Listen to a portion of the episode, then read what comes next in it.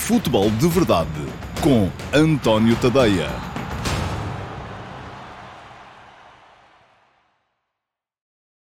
Ora então, olá pessoal, sejam muito bem-vindos à edição número 125 do Futebol de Verdade para a temporada de 2023-2024. Hoje é quinta-feira, dia 8 de fevereiro de 2024 e estamos a meio dos... a meio, enfim, nós estamos bem a meio porque não acabou uh, o Santa Clara Futebol Clube do Porto de ontem, uh, mas estamos praticamente a meio dos quartos de final da Taça de Portugal. Ontem o Sporting já uh, se apurou para as meias finais, ganhou por 3-0 em Leiria à União Desportiva de Leiria. E no final deste programa vamos ter aqui a reposição do Futebol de Verdade Flash que foi produzido ontem com o meu comentário a esse jogo. São cerca de 17 minutos e por isso temos que acelerar. Ah, porquê? Porque o programa de hoje vai ter que estar despachadinho até às 18h45, porque às 18h45 começa a maratona de hoje, que vão ser mais dois jogos uh, da Taça de Portugal. Às 18h45 o Vitória Sport Clube Gil Vicente e depois às 20h45, esperando nós todos que não haja prolongamento no primeiro, que é para podermos ver os os dois, o uh, Futebol Clube Vizela uh, Benfica. Uh, ficou por realizar, ou melhor, eh, foi interrompido ao fim de 27 minutos e por isso mesmo não houve uh, futebol de verdade flash ontem, uh, o uh, Santa Clara Futebol Clube do Porto, mas também já vou falar um bocadinho mais sobre isso aqui mais à frente, quando chegarmos aos ataques rápidos. Hoje, já sabem também que, ao final da noite, vão receber, se forem subscritores premium do meu Substack, vão receber no vosso e-mail as edições de hoje do Futebol de Verdade Flash, com os meus 15 minutos minutos, cerca de 15 minutos, é sempre mais ou menos isso, de comentário ao Vitória Sport Clube Gil Vicente e outros 15 uh, eh, de comentário ao Futebol Clube Vizela Sport Lisboa e Benfica. Portanto, já sabem, se ainda não são subscritores premium do meu Substack, do que é que estão à espera? É aqui o link para poderem chegar lá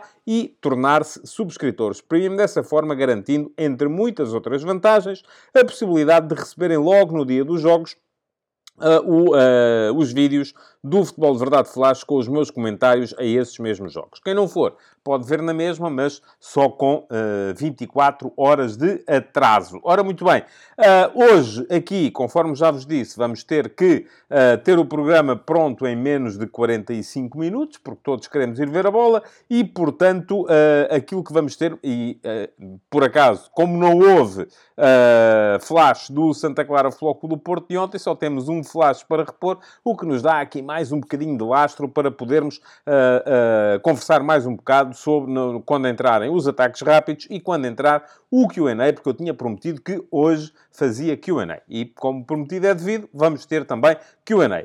Portanto, Futebol de Verdade hoje vai ter ataques rápidos, com o meu comentário rápido necessariamente àquilo que é a atualidade futebolística nacional e internacional, Q&A com resposta a duas perguntas que me foram deixadas por vocês, uh, quer tenha sido aqui nas caixas de comentários do uh, meu canal de YouTube, de qualquer emissão de outro programa no meu canal de YouTube, quer tenha sido no meu servidor de Discord, na chatroom Perguntas do Discord, e ao meu servidor de Discord também acedem, é outra das vantagens, os subscritores premium do meu Substack, e um, depois, então, a reposição do Futebol de Verdade Flash desse União de Leiria 0, Sporting 3. Vamos então arrancar e, primeiro que tudo, estão os ataques rápidos. Futebol de Verdade com António Tadeia.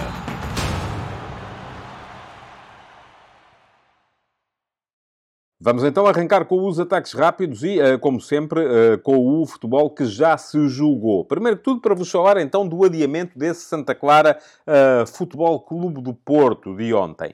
Um, o jogo começou e, enfim, uh, já achei um bocadinho duvidoso uh, que tenha sido decidido começar, porque o relevado estava um charco autêntico, a bola não rolava, estava muito difícil jogar. Houve alguns jogadores que se foram conseguindo adaptar e levantando a bola, a bola só circulava se fosse meio pelo ar, não podia ir muito pelo ar, porque com a ventania também perdia-se completamente o controle. E, portanto, uh, aquilo que se viu foi que alguns jogadores sempre foram conseguindo jogar com as condições atmosféricas, com as condições do relevado, bolas a meia altura, bolas picadas, uh, conseguiam passá-la de uns para os outros, mas uh, eram mais as bolas perdidas ou as bolas completamente deitadas à sorte e depois logo se via o que é que podia acontecer do que o futebol minimamente elaborado. Portanto, estas condições poderiam servir, isto é, era isso que estava a acontecer, para de certa forma anular aquilo que é a vantagem competitiva do Futebol Clube Porto sobre o Santa Clara, porque o Futebol Clube Porto é melhor equipa, tem melhores jogadores, só que naquelas condições tudo isso estava a ser minimamente anulado e por isso mesmo é que o Banco do Porto foi o primeiro a manifestar-se e a pedir o cancelamento do jogo. O árbitro Gustavo Correia acabou por anuir, o jogo foi interrompido ao fim de 27 minutos, vai ser retomado uh, no final deste mês e um, aquilo que vai acontecer é uma coisa, uh, para mim, estranha, uh, que é Uh, um mês depois, praticamente, as equipas vão ter que jogar com os mesmos jogadores que já estavam em campo, porque não se trata, ao contrário do que se passou, por exemplo, com o Futebol Clube Famalicão Sporting, uh, que não chegou a começar, neste caso não se trata de um jogo novo, trata-se do reatar de um jogo que já começou, que à partida deveria ser recomeçado no dia seguinte. Só não foi porque os clubes chegaram a acordo uh, para que ele pudesse vir a ser transferido lá mais para a frente. E, portanto, Aquilo que vai acontecer é que, independentemente dos momentos de forma, independentemente de, do que quer que seja, uh, tanto o uh, Vasco Matos como o Sérgio Conceição vão ter que levar para o campo os mesmos jogadores que estavam em campo ontem. E já foi um bocadinho duvidoso, por exemplo, uh, que o Futebol Clube Porto levasse para o campo o seu 11 de gala, alguns jogadores leves, com mais dificuldades para jogar naquelas condições, mas se lá para o final de fevereiro o tempo estiver melhor, uh, acabará o Futebol Clube Porto por sair favorecido por isso, porque vai ter uma equipa uh, mais uh, adaptável a um relevado normal. A um relevado que sirva os interesses do futebol. Só para vos dizer, acho muito bem que o jogo tenha sido interrompido, achava mesmo que ele não devia sequer ter começado. Porque aquilo que vimos foi um bocadinho mais polo aquático do que, do que futebol. E eu escrevi também sobre isso no último passe de hoje. Deixem-me uh, dizer, o último passo de hoje, uh, e o último passo é a minha crónica de opinião que é libertada todas as manhãs para toda a gente, não é só para subscritores premium, toda a gente pode lá chegar. E fica aqui o link para poderem ler a edição de hoje.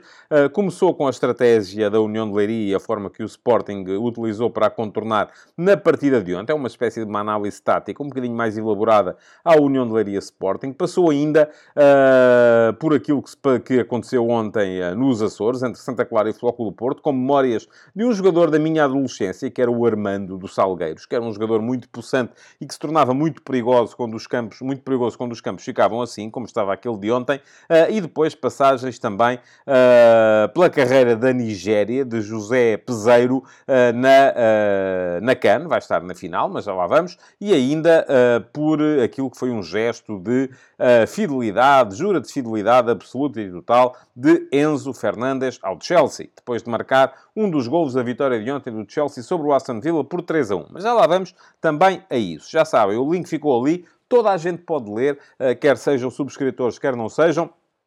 Se forem subscritores, têm a vantagem, uh, nem que sejam gratuitos, de, de, receber os textos do último passo diretamente no vosso endereço de e-mail, sem precisarem, portanto, de estar à espera uh, de que as redes sociais vos mostrem os links, porque muitas vezes isso acaba por não acontecer.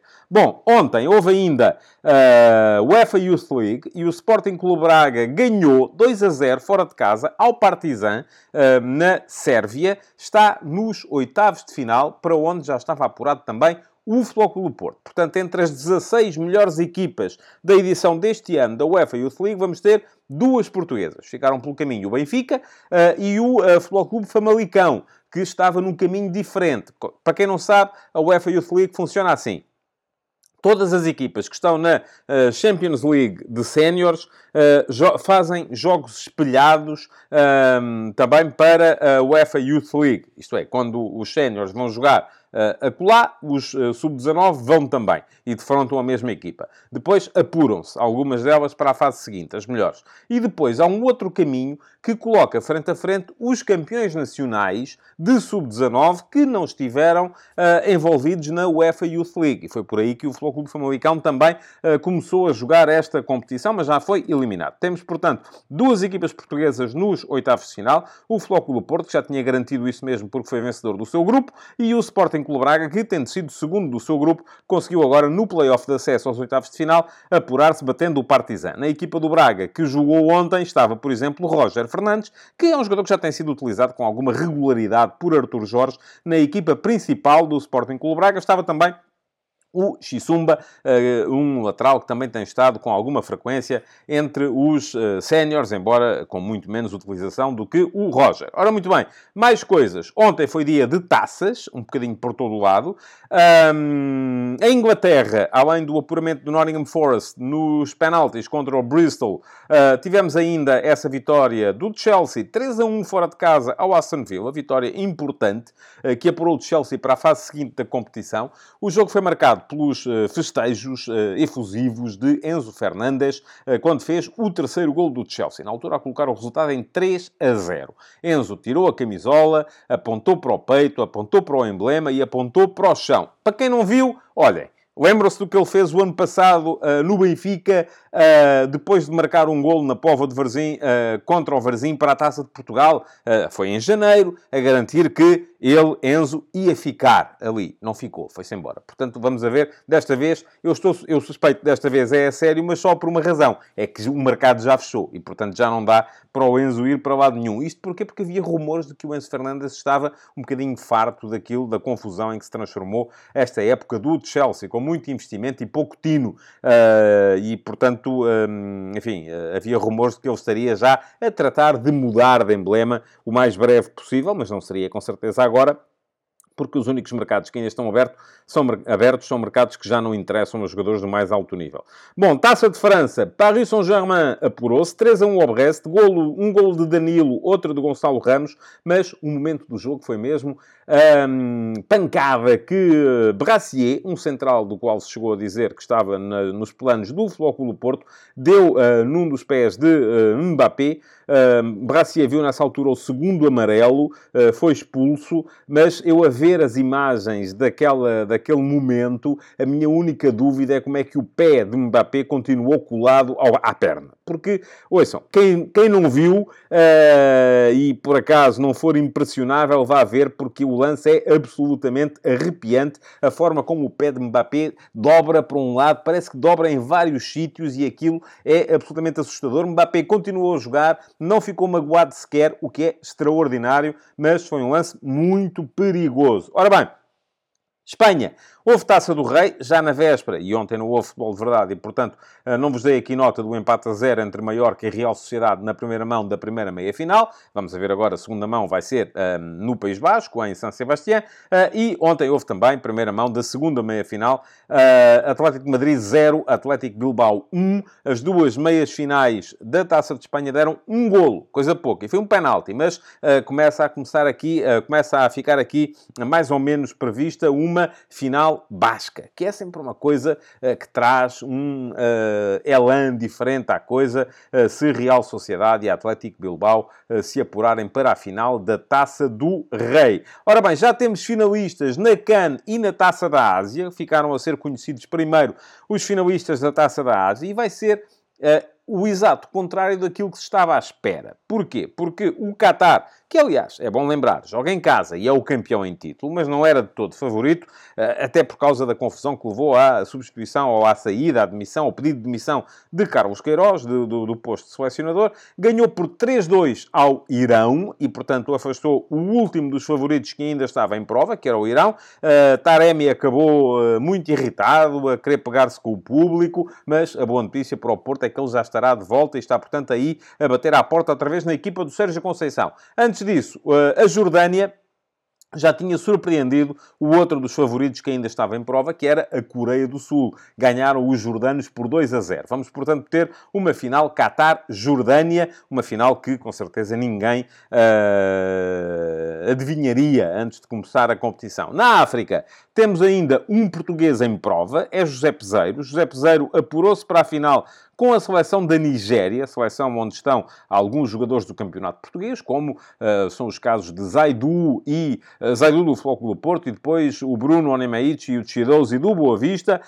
Um, é uma equipa que uh, tem no ataque as suas principais figuras, mas ao mesmo tempo faz da segurança defensiva a sua maior arma. Portanto, há aqui um aparente contrassenso, mas que o José Peseiro está a gerir bem. A Nigéria ontem eliminou a África do Sul nos penaltis. Há um momento que é definido definidor no jogo, que é o momento em que a Nigéria, que estava a ganhar 1 a 0, perto do fim, faz o 2 a 0, mas o lance foi ao VAR e não só o gol foi anulado, como foi marcado um penalti contra a Nigéria, no qual a África do Sul conseguiu chegar ao empate, uh, empate que se manteve depois durante o prolongamento e que levou o jogo para penaltis. Nos penaltis, a Nigéria foi mais forte. Na outra meia-final, a Costa do Marfim aproveitou um golo do Sébastien Aller para eliminar um, a equipa do, da República Democrática do Congo uh, e, portanto, a Costa do Marfim, onde joga, o, joga enfim, está lá, não está a ser utilizado neste momento.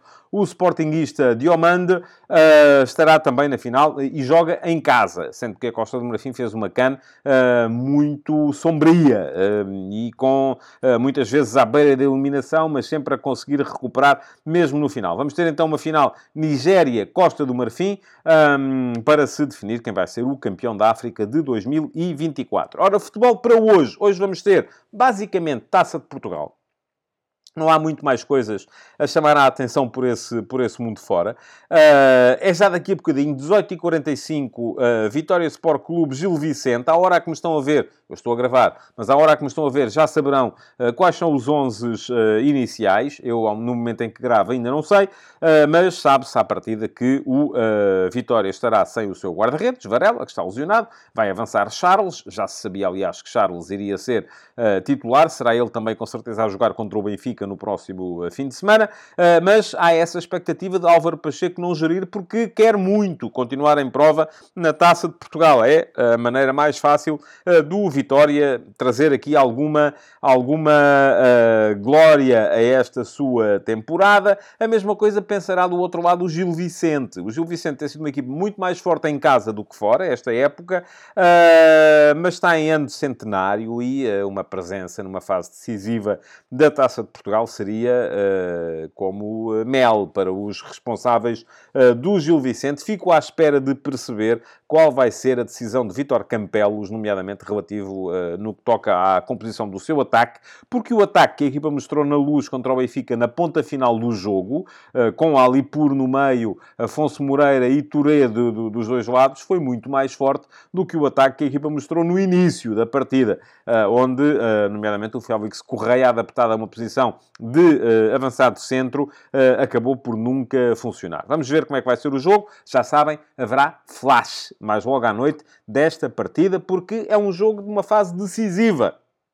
Eu aqui Volto a dizer, os flashes não são feitos uh, dos jogos que me garantam mais visualizações, são feitos dos jogos que têm mais importância. E um jogo dos quartos de final da Taça de Portugal tem importância. Da mesma forma, haverá flash mais à noite uh, do uh, Futebol Clube Vizela Benfica. O Vizela, que com Ruben de la Barrera um, começou por, que é o novo treinador, começou por adotar princípios muito mais ofensivos do que aqueles que vinha tendo até há pouco tempo, mas estava a encaixar sempre cinco golitos aqui, mais 5 golitos acolá. A equipa defensivamente estava um verdadeiro passador. Eh, conseguiu, de certa forma, inverter um bocado isso na última, na última partida. Já perdeu apenas por 1 a 0, eh, mas eh, com algumas alterações. E também houve introdução de alguns jogadores importantes na equipa. O Diogo Costa, ehm, perdão, o Bruno Costa, assim é que é. O Diogo Costa é outro, é o guarda-redes. Jogaram os dois juntos no Porto. O Bruno Costa vem dar alguma solidez à zona de meio campo. O Domingos Quina é um jogador importante em termos de zona de criação. Competição.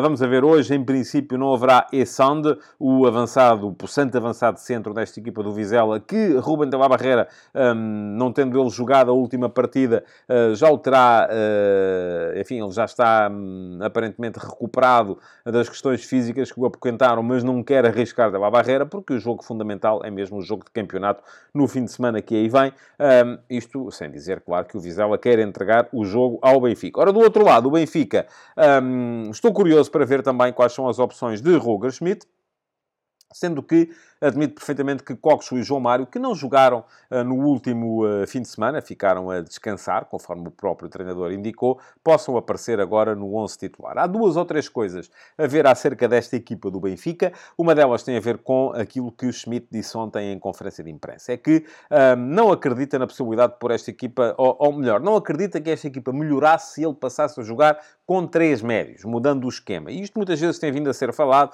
que para o Benfica e tal, o 4-3-3, para poder jogar com Florentino, João Neves e Coxo, ou eventualmente Florentino, João Neves e Orsenas a jogar ali, ou eventualmente Florentino, João Neves e João Mário a jogar ali, ou eventualmente, enfim, uh, há inúmeras uh, articulações que pudessem ser feitas, que possam ser feitas, ou que podem ser feitas. Eu já falei disso aqui numa pergunta à qual respondi num dos últimos, numa das últimas edições do Futebol de Verdade. Para mim isso tinha um grande problema, é que tirava Rafa do sítio onde ele, de facto, ganhou uma nova vida na sua carreira. Rafa passou os últimos anos no Benfica como jogador de corredor lateral. Eh, com a chegada de Schmidt passou a ser jogador de corredor central, neste 4-2-3-1. Ora, abdicar do 4-2-3-1 para entrar num 4-3-3, que trouxesse mais um médio, permitindo assim que Coxo aparecesse a jogar um bocadinho onde lhe dá jeito, onde dá jeito ao Benfica também que ele jogue, que é na zona de meio campo, mas com mais dois médios, como ele jogava, por exemplo, no Feyenoord, eh, tem à partida essa, esse grande problema, que é tirar Rafa do corredor central, obrigá-lo a jogar a partir de uma das alas, e eu aí, por acaso, estou com Schmidt. Acho que para o Benfica Uh, é melhor o 4-2-3-1 do que o uh, 4-3-3. Vamos ver, uh, hoje à noite será seguramente em 4-2-3-1. Agora, com que jogadores. Porque depois há outra coisa que é fundamental nesta equipa do Benfica, que é o local onde aparece o Orsnes. Aquilo que se viu contra o Gil Vicente, com o Orsnes a jogar mais à frente, a voltar àquela posição de avançado interior esquerdo uh, que ele, que ele, em que ele jogava na época passada, fez imediatamente que a equipa do Benfica começasse a atacar, uh, a defender melhor mais à frente. Uh, enquanto quando ele está a jogar como defesa direito, como aconteceu durante boa parte desta temporada, enquanto Alexander Bá eh, esteve lesionado, o que se viu era uma equipa que defendia pior à frente, mas depois melhorava defensivamente atrás. Portanto, vamos ver. Fico curioso também para perceber qual é a ideia de Schmidt para Orsnes nesta ponta final da época. E não quer dizer que essa seja a ideia que ele vai pôr em campo hoje, ou até que Orsnes jogue, porque também pode dar-se o caso de ser ele um dos sacrificados para que entrem o João Mário e o Coxo, que eu estou convencido que vão jogar, porque, enfim, é até aí que vai a ideia de rotatividade de Roger Schmidt. Ele não é de todo um grande adepto da rotatividade. Bom, notícias. Uh, ficou em prisão preventiva Fernando Madureira, o líder da claque Super Dragões. Uh, todos os alegados crimes que estão no processo são, são crimes relacionados com coação ou com ameaça à integridade física ou coisas parecidas. Não há, aparentemente, irregularidades no plano financeiro, porque chegou a falar-se, inclusive foram apreendidos carros de luxo, chegou a falar-se de questões relacionadas com a venda de bilhetes, com uh, fraude fiscal, com, enfim, tudo e mais alguma coisa. Aparentemente não é isso que está no processo. Vamos ficar agora, naturalmente, à espera de ver o que é que sai dali. Porque, lá está, culpa é depois, não é agora. Agora há apenas uh, indícios. E esses indícios levar, deverão ser suficientemente gravosos uh, para levar o juiz a decretar prisão preventiva, tanto uh, o, Fernando Madureira como ao polaco, um dos seus lugares tenentes na organização dos Super Dragões. Movimento de treinadores, só para fechar este, um, estes ataques rápidos. António Oliveira, para quem não sabe, é o filho do Tony, o Tony do Benfica e da Académica, antes de ser do Benfica é, ou vai ser, eh, ainda não é tanto quanto sei oficial, mas vai ser o novo treinador do Corinthians. Ora, é mais um português num lugar de topo do futebol brasileiro. O Corinthians é, para quem não sabe, o timão o Timão chama-se Timão precisamente porque, juntamente com o Flamengo, tem a maior torcida do Brasil. Portanto, é um clube gigantesco. O Flamengo no Rio de Janeiro, o Corinthians em São Paulo. Um, é uma instituição que uh, extravasa largamente aquilo que são as fronteiras do Brasil e vai ter um treinador português. É António Oliveira, um treinador muito sólido, deixa o Cuiabá, a equipa de fundo da tabela, que ele transformou em equipa de meio da tabela, para se ocupar então do Corinthians eh, e, naturalmente, com expectativa de poder vir a fazer coisas boas por ali. Eh, por fim, Carlos Carvalhal já foi demitido do Olympiacos. Estava-se mesmo a ver que ia acontecer a saída do Pedro Alves, eh, que foi o diretor desportivo que lá entrou também há pouco tempo, português já pronunciava um bocadinho isso. Agora, uh, isto só vem, do meu ponto de vista, uh, lançar um bocadinho de luz sobre duas coisas. Uma delas é, o Sr. Marinakis, de facto, não aprende. Continua, e atenção, estamos a falar do homem que vai comprar, aparentemente, ainda não está oficializado isso, 80% do capital da SAD do Rio Ave. O Sr. Marinakis, que é dono do Olympiacos, é dono do Nottingham Forest e vai ser, aparentemente, dono de 80% do capital do Rio Ave, uh, depende sempre um bocadinho do lado para onde ele acorda. Se acorda virado para a direita, despede o treinador. Se acorda virado para a esquerda, despede o diretor desportivo. Se acorda de barriga para cima ou de barriga para baixo, muda o plantel todo e compra 30 jogadores. Ora, não é sistema. E uh, a prova de que não é sistema é que, enfim, Carvalhal, que entrou lá há pouco tempo, uh, é verdade que os resultados não foram famosos com Carlos Carvalhal neste período, mas agora eu gostava de perceber o que é que o Olympiacos vai fazer aos jogadores que, tanto quanto eu sei, foram contratados uh, por indicação ou, quer de Carvalhal, quer do Pedro Alves, e uh, foram lá parar, uh, só neste mercado, agora de inverno, uh, o Gelson Martins, extremo português do Mónaco, o André Horta, médio português do Sporting Clube Braga, o Jovem Cabral, extremo cabo-verdiano, mas emprestado pelo Sporting, que estava emprestado à Salernitana, o Ruben Veso, uh, defesa central uh, português do Levante, o David Carmo, defesa central português do Futebol Clube do Porto, o Chiquinho, médio português do Benfica e o Fran Navarro, avançado espanhol, contratado ao Futebol Clube do Porto. Portanto, o treinador que aparecer vai levar com este embrulho, uh, que com certeza não foi nada que ele tivesse pedido, porque nem sequer lhe passava pela cabeça que iria treinar o Olympiacos. Portanto, vamos a ver o que é que aquilo vai dar. Coisa boa, não há de ser com certeza. E ficam por aqui os ataques rápidos, mas não se foi embora, porque ainda há Q&A e depois a reposição do flash do União de Leiria Sporting Clube Portugal. Futebol de Verdade com António Tadeia.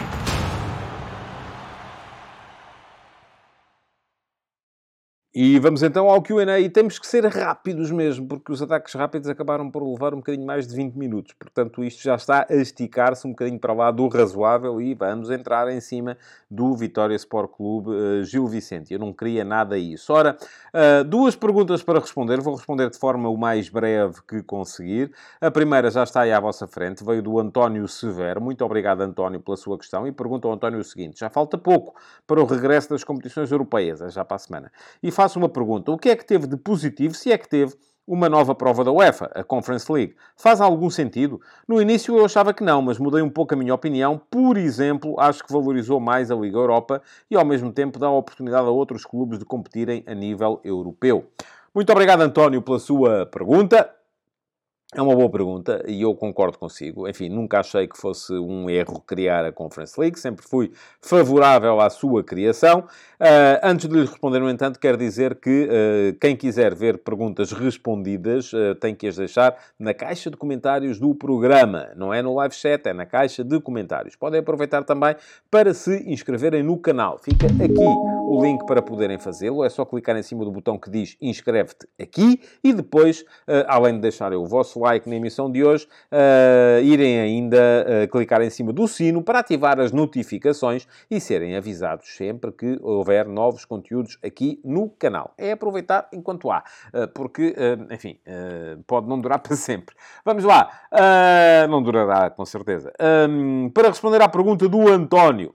Uh, que são várias. Uh, o que é que teve de positivo a criação da Conference League? Ora bem, a Conference League foi uma competição criada Uh, e temos que olhar para ela desta forma. Com dois, do meu ponto de vista, claro, isto não foi escrito, isto é a minha leitura da, situa da situação. Com dois objetivos. Um dos objetivos era, uh, precisamente, um, trazer para o palco uh, clubes de países que, à partida, estão longe das fases decisivas da Liga dos Campeões. Uh, sem a Conference League e sem a Europa League, e agora temos, ao contrário do que acontecia, por exemplo, uh, há 30 anos, uh, há 40 anos, quando eu cresci, tínhamos taça dos campeões europeus, taça dos vencedores das taças e taça UEFA. Não havia aqui claramente uma hierarquia, sabia-se que a taça dos campeões europeus era a mais importante de todas, porque só lá entravam os campeões da Europa, mas depois Uh, à partida dir-se-ia, bom, a segunda uh, mais importante será a taça dos vencedores das taças. Mas, como as próprias taças, por serem competições a eliminar, uh, muitas vezes levavam para a taça dos vencedores das taças clubes que ou nem sequer tinham ganho a taça, eram os finalistas vencidos, ou tinham aproveitado um bom sorteio para lá chegar e não eram assim equipas tão fortes, muitas vezes os vencedores ou as finais da Taça dos Vencedores das Taças não era tão impactante, uh, não eram tão impactantes como eram as finais da Taça UEFA, onde estavam à partida os segundos, terceiros, quartos, enfim, dos campeonatos mais fortes e, portanto, acabavam por ser também uh, competições muito, muito fortes. Mas não havia uma hierarquia claramente definida. Ora, neste momento há. Temos Liga dos Campeões, temos Liga Europa em segundo lugar, temos a Liga Conferência em terceiro lugar. A Liga Conferência tem essa vantagem de um, chamar à colação uh, uh, clubes, dos, os clubes que lá entram dos países mais uh, poderosos, não são clubes poderosos, são clubes que, enfim, até poderão achar alguma graça a jogar a competição. E os nossos, por acaso, não acham graça nenhuma, tanto que nós ainda não tivemos uma equipa na fase de grupos da Liga Conferência ao fim destes, destes, destes anos. Uh, porquê? Porque as nossas equipas que lá vão jogar estão-se um bocadinho nas tintas para aquilo, querem é uh, preparar o campeonato, estar bem no campeonato e não querem cá uh, estar aborrecidos com a, essa coisa chata de que é ter que jogar competições europeias, uh, mas depois também há, lá estão também presentes muitas vezes os clubes mais poderosos dos países mais fracos. E isto, para mim, é uma oportunidade para aprender, para ver novas equipas, para ver novos jogadores. Em que outra circunstância é que nós poderíamos ver numa fase de grupos uma equipa das Ilhas Faroé? Eu acho piada, porque eu gosto de descobrir coisas novas. Gosto, eh, para mim, o futebol não se resume só a termos uh, o jogo do Barcelona com o Real Madrid. Ainda este fim de semana vamos ter aí um fim de semana uh, absolutamente escalofriante, com jogos ainda por cima ao mesmo tempo. Uh, vamos ter um, um jogo entre o Bayern e o Leverkusen na Alemanha e um jogo entre o Real Madrid e o Girona em Espanha. Portanto, estamos aqui a falar de confrontos de líderes que vão, com certeza, chamar muita atenção. mas não é só disso, não é só das Big Five, não é só dos grandes clubes que se faz o futebol. Depois, a segunda questão, e esta aqui é um bocadinho mais política, uh, tem que ver com a vontade que a UEFA tem de valorizar as ligas internas. E atenção, a vontade da UEFA não é uma vontade de bom samaritano, não é assim aquela coisa, ah e tal, nós somos contra o, o poder do dinheiro, só nada. Eles, eh, enfim, mexem tanto em dinheiro como os outros todos. Simplesmente eles perceberam foi que, para serem eles a continuar a mexer no dinheiro, tem, as ligas internas têm que continuar a ser poderosas. Porque no dia em que aparecer, e vamos falar disso a seguir na outra pergunta, uma Superliga, o que acontece é que as ligas internas vão começar a perder relevância. E se as ligas internas perdem relevância, o que é que acontece à UEFA? Que é basicamente a associação uh, das federações uh, que uh, mandam nas ligas internas, nos campeonatos nacionais. Se deixar de haver campeonatos nacionais, a UEFA começa a perder um bocadinho também a sua possibilidade de impor a sua lei aos diversos clubes que participam nas melhores competições de futebol do mundo. Uh, portanto, e como é que a UEFA resolveu uh, esta questão? Uh, criou a Liga Conferência e a Liga Conferência vem obrigar as ligas de Portugal, dos Países Baixos, da Bélgica, até mesmo as Big Five, enfim, embora as Big Five não sejam assim tão preocupadas com isso, a fazer o quê? A valorizar as suas equipas de segunda linha. Porque se não valorizam, se as suas equipas de segunda linha não pontuam na Liga Conferência, o que é que vai acontecer? Começam a perder vagas e começam a baixar no ranking. E se baixam, perdão, se baixam no ranking, perdem vagas na Liga dos Campeões, que é onde, está o, o, o, onde estão os Big Bucks, onde está o dinheiro a sério. Portanto, o que isto vai provocar, por uma questão política, volto a dizer, os senhores da UEFA não são burros Eles sabem fazer rankings, sabem fazer contas, sabem somar pontos, dividir por, para conseguir médias, dividir por clubes participantes. Eles sabem perfeitamente, e se não soubessem à partida, já teriam tido tempo para perceber o que é que a criação da Liga Conferência ia fazer aos rankings. E no caso de Portugal, foi o quê? Fomos por aí abaixo. E fomos por aí abaixo porquê? Porque as nossas equipas de segunda linha não estão a ser capazes de aguentar o barco. E o que é que isto provoca nas... Qual foi a grande vantagem da Holanda, dos Países Baixos, face a Portugal. Porquê é que os Países Baixos passaram à nossa frente no ranking? Passaram à nossa frente no ranking porque têm equipas em condições para pontuar e têm feito muitos pontos na Liga Europa e na Liga Conferência. E nós, bola nada. Portanto, o que é que acontece a seguir? Eles passaram à nossa frente. No próximo ano, eles já vão ter mais uma equipa que nós na Liga dos Campeões. Já estão a faturar à conta do quê? De, de um maior equilíbrio interno dentro da sua liga, que é isso que a UEFA quer. E volto a dizer, a UEFA não quer isso só porque de repente achou que tinha que estar a, a, a aparecer aqui em defesa do, do, dos fracos e dos oprimidos. Não, não. O que eles querem é continuar a ser eles a distribuir o dinheiro. Porque, lá está, aquela famosa máxima. Quem parte e reparte e não guarda a melhor parte, ou é burro ou não tem arte. E a UEFA tem arte. Uh, e como tem arte, acaba por ser capaz de, uh, ao partir e repartir, manter o domínio sobre o negócio. Que é isso, basicamente, que está aqui em causa. Não digo depois que não haja na cabeça de algumas pessoas uh, a preocupação de defesa do futebol e da integridade do futebol face ao poder do, do, grande capital, mas a questão é que isso depois não se vê noutras coisas, como eu ainda um, escrevo muito sobre isso, sobre as questões da multipropriedade, e aí, enfim, quase tudo é permitido. porquê? Porque aí já não está em causa uma questão tão importante como é a, a, a, organização de competições e a distribuição das receitas. É isso que está aqui em causa e há de continuar a ser isso que está em causa. Deixem-me só ver uh, se há mais alguma pergunta no, no, texto do António à qual eu não tenha uh, respondido.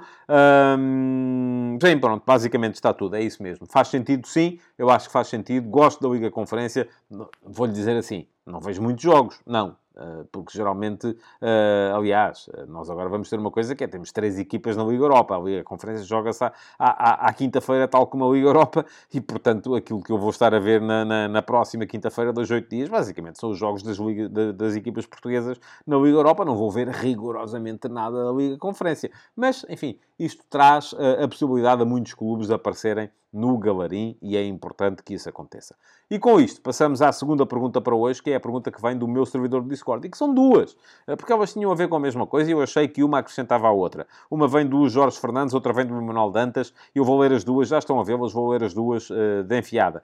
Pergunta ao Jorge, uh, boa tarde António, no recorde de sábado, enfim, isto já foi assim, foi no outro sábado, não, foi este sábado, vi uma notícia de que o Juan Laporta deu a entender que Benfica, Futebol do Porto e Sporting estão interessados em entrar na Superliga.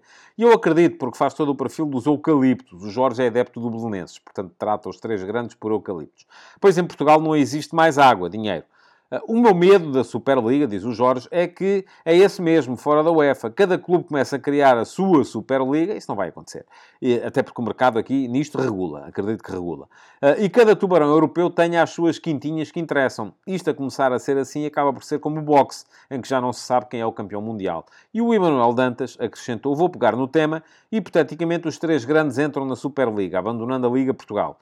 Continuará a ser economicamente viável a Liga Portuguesa? Extinguir-se-ia? Ou, pelo contrário, sem os eucaliptos, e o Emanuel, eu creio que é benfiquista, portanto não tem muita razão uh, para chamar eucaliptos aos três grandes, os clubes cresceriam e a Liga seria muito uh, mais equilibrada. Bom, muito rapidamente para responder aos dois.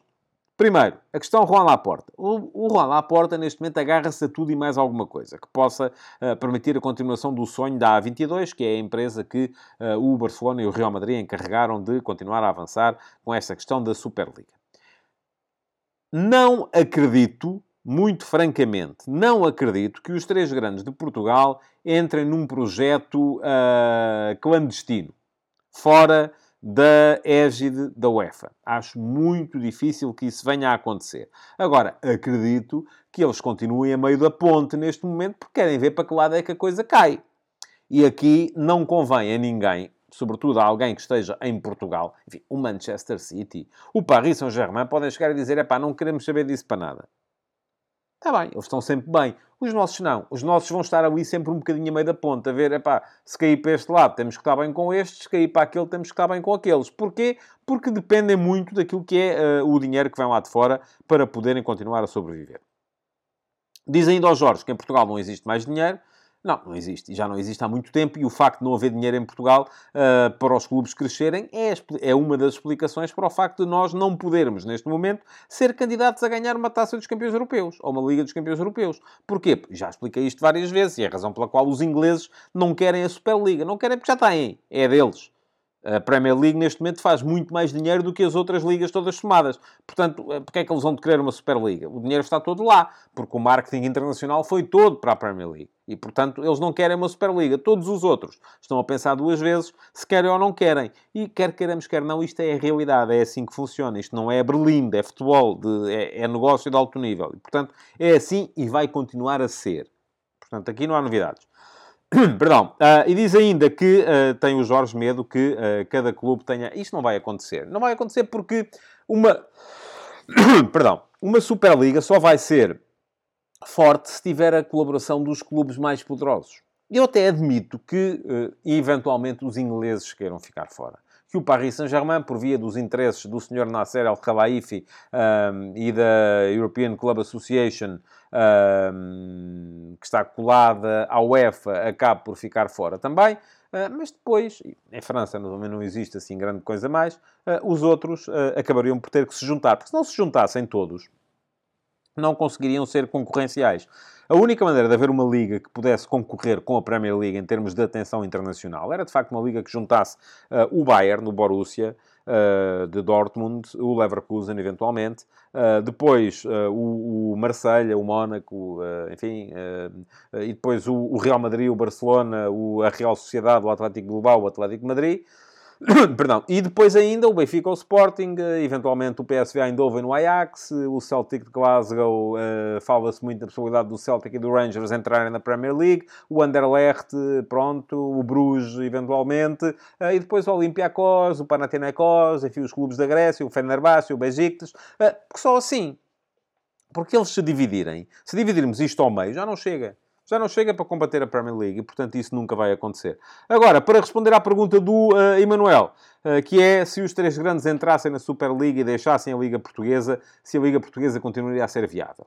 Continuaria, como competição uh, que, a partir desse momento, estaria hum, um bocadinho condenada ao ostracismo, porque ainda recentemente vimos os dados.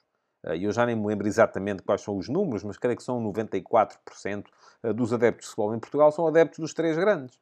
Uh, ora, vamos começar a fazer. Se nós neste momento já temos a média de espectadores que temos e teríamos uma liga mais competitiva, sim, sem dúvida nenhuma.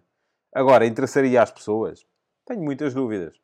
E contra isto, batatas, porque é mesmo assim. Quer dizer, as equipas, o, o, o, país que temos é o país que temos, e não é por eu agora aqui de repente decidir que começa a fazer o futebol de verdade todos os dias uh, sobre o Vitória e o Sporting Clube Braga e o uh, Gil Vicente e o Vizela, que esses clubes começam a ser, uh, a ter uh, uh, 20% da, da, da, massa adepta do futebol em Portugal. Não, não vai acontecer.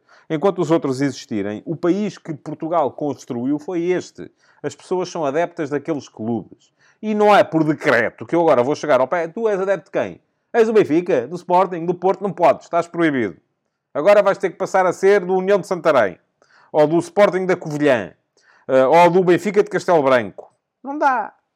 Porque não é assim que funciona. O coração é que dita aquilo que as pessoas querem ver. E as pessoas querem ver os seus clubes. E os seus clubes são aqueles três. Podemos gostar ou não gostar disto. Mas não podemos, de repente, uh, por imposição social, decidir que vai ser diferente. Porque não vai ser diferente.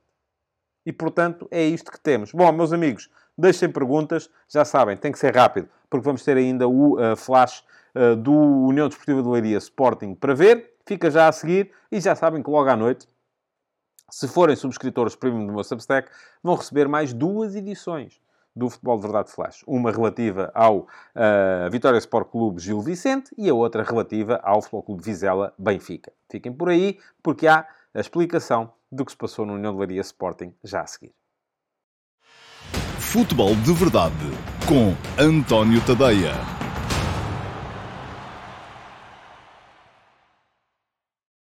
Olá a todos e sejam muito bem-vindos ao Futebol de Verdade Flash para o União de Leiria 0, Sporting 3. Foi clara e nunca chegou verdadeiramente a estar em dúvida a superioridade leonina em Leiria no primeiro jogo dos quartos de final da Taça de Portugal que chegou ao fim. A equipa de Ruben Amorim reduziu a primeira parte a um treino ofensivo em 50 metros, que raramente os adversários conseguiam partir do bloco estrategicamente baixo com que abordaram o jogo para chegarem à área do outro lado, tão longe ela ficava. Ao mesmo tempo, a linha de seis homens com que os Leões atacavam a organização adversária impunha a sua maior qualidade tanto na largura, com Catamo e Nuno Santos, como nos apoios para as entrelinhas, em que surgiam Edwards e Trincão, e até nas raras vezes em que era concedida alguma profundidade a Jóqueres. O resultado foi um jogo de sentido único até ao intervalo, que chegou já com 2 a 0 e zero dúvidas acerca de quem seguiria para a meia-final. Jóqueres e Pedro Gonçalves levaram pouco mais de meia hora a fazer os dois primeiros golos, mas ao intervalo já os Leões tinham enquadrado seis remates com a baliza de Pavel Kezek, tendo ainda Jóqueres atingido o poste noutra tentativa. Na segunda parte, com mais coragem dos donos da casa e menos intensidade pressionante dos visitantes, o jogo ficou mais aberto, mas só teve mais um golo de Jóqueres a fixar o 3 a 0 final. O início do jogo foi marcado pelo recolhimento da União de Leiria, que defendia em 5-3-2, procurava tirar Iócaras do jogo, roubando-lhe a profundidade, mas depois raramente podia sair de trás. O espaço no início estava sobretudo por fora, de onde saiu um primeiro centro de Nuno Santos, que Iócaras aproveitou para levar a bola ao poste numa finalização até algo atabalhoada, que se desse golo, certamente seria anulada, porque a bola lhe bate na mão. Havia apenas 5 minutos de jogo. Até ao primeiro golo, o Sporting viu que é Jack negar boas chances a Edwards, aos 11 minutos, e a Trincão, aos 23. Esta com uma defesa magistral. Pelo meio, num lançamento lateral, ao quarto de hora, Bura teve a única semi-ocasião da equipa da casa, mas cabeceou ao lado. E foi depois de uma belíssima arrancada de Catamo, seguida de cruzamento que bateu no braço de Vasco Oliveira, levando o árbitro a marcar e depois a reverter a decisão de assinalar penalti, que veio o primeiro golo. No canto, marcado por Nuno Santos, Jóqueres superiorizou-se a Diogo Amado e marcou de cabeça. Cinco minutos depois, 2 a 0. E o golo deu mais alguma expressão ao amplo domínio do Sporting. Nuno Santos descobriu Jóqueres na profundidade e este deu rasteiro para uma finalização certeira de Pedro Gonçalves. Diz-se que o 2 a 0 é um resultado traiçoeiro, mas não se via naquela União de Leiria capacidade para reabrir esta partida. E foi Trincão quem esteve mais perto do gol antes do intervalo, com uma defesa de Kezek e um corte de Vasco depois de já ter passado o guarda-redes a frustrar-lhe os intentos. Na segunda parte, a União de Leiria subiu as linhas e o jogo abriu. Jair ainda perdeu 1 a 2 aos 49 minutos, chutando para fora após um lance bem definido por Jordan van der Gaar e Ouattara. Mas do outro lado, Trincão voltou a perder um gol provável na cara de Kezek aos 51 minutos. Israel teve o seu momento de importância aos 55, saindo rápido a fazer a mancha aos pés de Lucho Vega, depois de mais uma iniciativa do neerlandês Jordan, mas depois, até final, só deu Sporting. Quaresma e a seguir Trincão perderam o terceiro gol aos 65 minutos devido a mais uma defesa de Kiesek e a um corte na linha de Pedro Empis. Kiesek voltou a brilhar aos 73, de gente para fora um remate de Jócaras, mas no canto correspondente chegou mesmo o golo que sentenciou a eliminatória. Edwards bateu, Ullman nem chegou a tocar no ar e Jóqueres apareceu a dar de cabeça à vontade ao segundo posto e com Morita nas suas costas. Resolvido o jogo, os minutos que restavam só serviram para que a Jack mostrar que os anos não lhe roubaram qualidades. O polaco ainda evitou o 0-4 com mais duas belíssimas defesas a tiros de Jóqueres e Bragança. Ao todo, fez 9, que o Sporting meteu 12 dos seus 20 remates entre os postos, justificando plenamente a vitória tranquila com que saiu de Leiria em direção às meias finais da Taça de Portugal.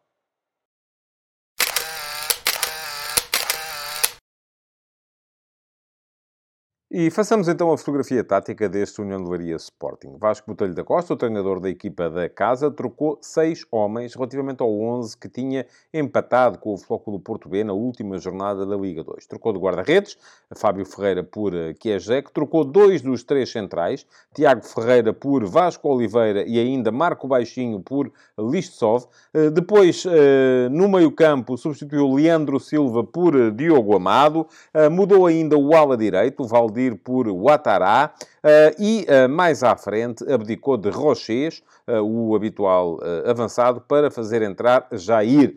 Portanto, Jair, Ouattara, Diogo Amado, Vasco Oliveira, Luís Sol, Vicky Ezek, seis nomes diferentes no 11 da União de Leiria, o que acabou por não ter, assim, grande resultado. A União de Leiria apresentou-se na mesma no habitual uh, 5-3-2, uh, que tentava desdobrar-se num 3-5-2 no momento ofensivo, uh, com Kiesek como guarda-redes, depois tripla de centrais, Luís de Sov era o central colocado mais sobre a direita, Bura, o central do meio, e Vasco Oliveira, o central da esquerda, com Empis a partir da posição de lateral esquerdo. E o Atará da posição de lateral direito. No meio-campo apareciam três homens em linha: Diogo Amado pelo corredor central, uh, Dávila ligeiramente sobre a meia-direita e Lúcio Vega sobre a meia-esquerda. Mais à frente, mas a jogarem abertos, sem darem referências de marcação, uh, Jair Silva era um dos avançados, colocava-se mais sobre a meia-esquerda, e uh, Jordan van der Gaar, o outro, a jogar mais sobre a meia-direita. O que é que isto fazia? A União de Laria procurava, baixava muito o bloco,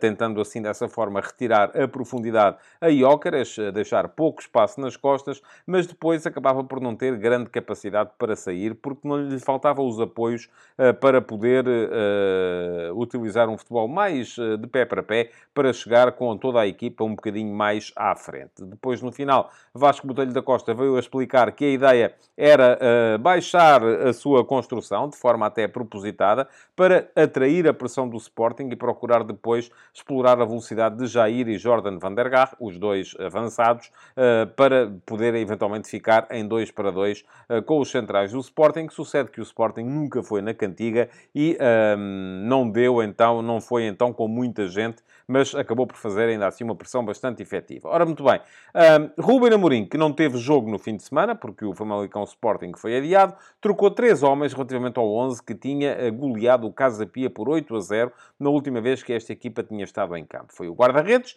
Adam por Franco Israel, uh, Gonçalo Inácio partiu do banco, surgindo no 11 como central esquerdo Mateus Reis e uh, Ricardo Jogaio também esteve no banco, surgindo no 11 Jenny Katam como ala direito. Isto quer dizer que o Sporting se colocou no seu habitual 3-4-3, com Franco Israel na baliza, tripla de centrais com Quaresma na meia-direita, Mateus Reis na meia-esquerda e Coates como central do meio. Jenny Katama era o ala direito, Nuno Santos o ala esquerdo. Dupla de médios formada por Yulman e Pedro Gonçalves, com Edwards a atacar pela meia-direita, Trincão pela meia-esquerda e Jócaras como ponta de lança. Ora, o que é que acontecia quando a equipa do Sporting atacava? Geralmente, o Sporting atacava no seu habitual 3-1-6. E o 3-1-6 porquê? Porque Pedro Gonçalves ia colocar-se uh, na meia esquerda do ataque, na mesma linha de Catamo, aberto na direita, Nuno Santos, aberto na esquerda, Edwards e Trincão uh, a ladearem Jóqueres e Pedro Gonçalves ia colocar-se muitas vezes entre Trincão e Nuno Santos, ou até às vezes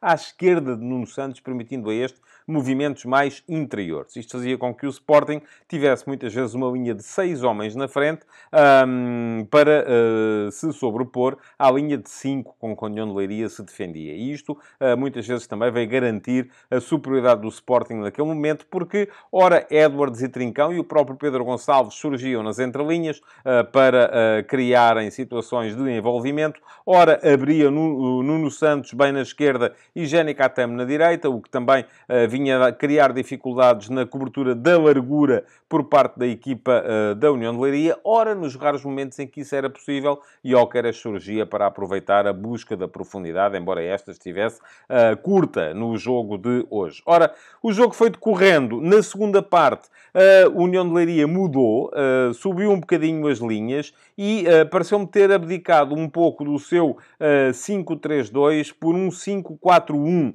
em que Jordan baixou um pouco mais, uh, apareceu mais aberto na direita, uh, com a Lúcio Vega mais aberto na esquerda e Jair a surgir mais como ponta de lança. Não aconteceu em todos os eh, momentos, mas houve momentos em que a equipa ia alternando o 5-3-2 com o 5-4-1, aproveitando a velocidade de Jordan van der Gaar uh, no lado direito. O primeiro a mexer em termos de substituições foi o Sporting. Ruben Amorim, ao minuto 72, trocou Catamo por Ricardo Jogaio, sem alterações táticas, porque Jogaio foi colocar-se como ala direito, onde estava uh, Jenny Catamo, embora seja um jogador diferente. Catamo, sobretudo, um jogador de pé esquerdo, Jogaio, sobretudo, um jogador de pé direito. Catamo, como o próprio Amorim explicou no final, mais ala, Jogaio, mais defesa. Uh, uh, mas, ao mesmo tempo, saiu ainda Mateus Reis para entrar Gonçalo Inácio, também sem alterações táticas, porque Inácio foi jogar como central pela esquerda, onde estava Mateus Reis, e o que implicou alguma alteração foi a saída de Trincão eh, com a entrada de eh, Morita. Morita voltou da Taça da Ásia, eh, entrou para formar dupla de médios com Yulman, passando então Pedro Gonçalves para a frente de ataque, surgindo Pedro Gonçalves como avançado pela esquerda. Depois, ao minuto 77, foi a vez da União de Leiria mexer. Jordan van der Gaar saiu para dar lugar a Ayongo e ainda Lúcio Vega também saiu para entrar uh, Leandrinho. Uh, ora, o que é que aconteceu aqui? Jair passou para o lado direito do ataque, passando Ayongo para a ponta de lança e a equipa da União de Leiria manteve o 5-4-1. Depois, minuto 80, uh, ah, trocou o Sporting Gilman por Bragança, médio por médio, também sem alterações em termos de posicionamentos. E na União de Leiria, uh, Diogo Amado se deu a vez a Leandro Silva e uh, Pedro Empis se deu a vez a Valdir. Valdir foi para uh, a lateral direita, onde é habitualmente utilizado, e foi o Atará quem mudou da direita para a esquerda, para a vaga deixada por Empis. Ao minuto 87, Quaresma saiu para a entrada de Neto, também sem alterações, eh, porque Neto foi para a central do lado direito. E, por fim, ao minuto 89, foi a vez da União de Leiria esgotar as substituições, trocando Dávila por Marcos Silva, que também foi jogar uh, para um, a zona de uh, meio campo. E, portanto, sem alterações táticas também, a União de Leiria acabou no mesmo 5-4-1, com que passou grande parte desta segunda parte.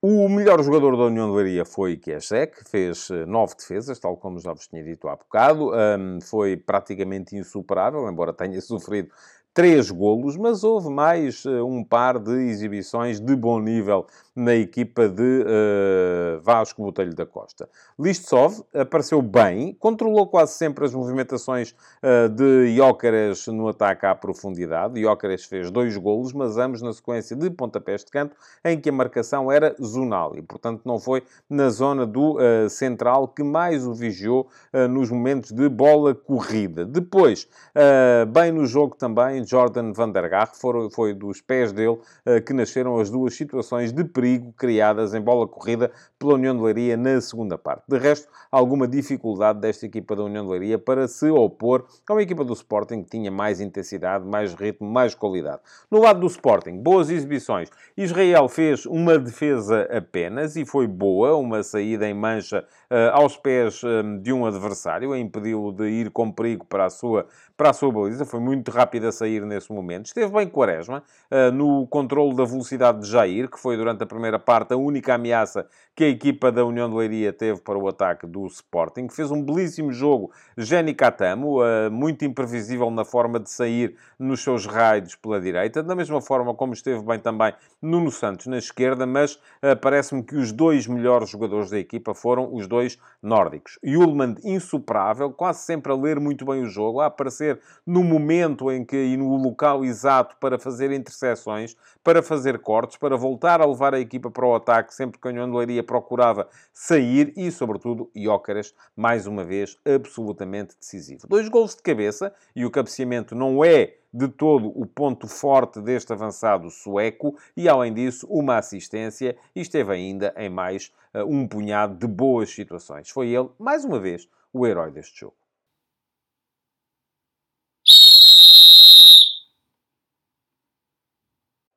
Não gostei da arbitragem de Tiago Martins neste União de Leiria Sporting. Quem chegasse ao jogo ao intervalo e percebesse que ele já tinha tido seis cartões amarelos poderia até ser levado a pensar que estávamos perante uma batalha campal e não estávamos. O jogo tinha sido relativamente tranquilo e, curiosamente, nesse período, um lance em que poderia eventualmente ter sido mais severo, uh, ao minuto 38, quando mostrou cartão amarelo a Edwards, uh, poderia eventualmente até ter-lhe mostrado o vermelho. Porquê? Porque uh, depois de levar uma entrada por trás da Lúcio Vega, Edwards reagiu reagiu de forma hum, tempestuosa e acabou por acertar no adversário, poderia muito bem ter sido expulso naquele momento. O jogo já estava em 2 a 0 para o Sporting, poderia não ser decisivo, mas de qualquer maneira seria um lance complicado de, uh, para, de gerir, para uh, um momento complicado de gerir para Ruben Amorim e para a sua equipa.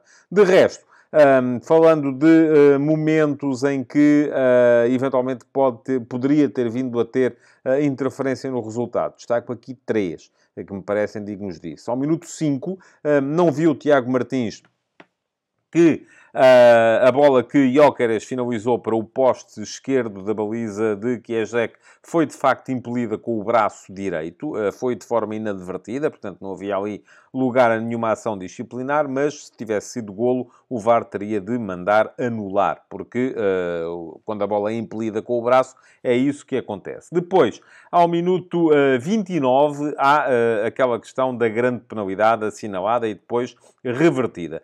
Não nos foram mostradas nas imagens que chegaram a casa, através da realização que a Federação Portuguesa de Futebol, repito, contratualiza a uma empresa externa, não é a RTP que faz a realização destes jogos, mas essa mesma empresa externa, essa mesma realização, as imagens que nos fez chegar não são absolutamente conclusivas uh, para uh, levar à reversão da grande penalidade assinalada em primeira instância. Aquilo que parece é que, de facto, o braço de Vasco Oliveira está afastado do corpo, a bola bate claramente na mão esquerda e, portanto, não vi nenhuma razão uh, para que o lance pudesse ter vindo a ser revertido. Por fim, minuto 51, parece-me que há uma grande penalidade de Kiesek sobre Trincão. Trincão uh, aparece na cara do guarda-redes da União de Leiria, desvia-lhe a bola, o guarda-redes não consegue controlar a forma como vem a resvalar uh, no relevado e acaba por derrubar uh, o atacante do Sporting. Portanto, parece-me que terá ficado aí por assinalar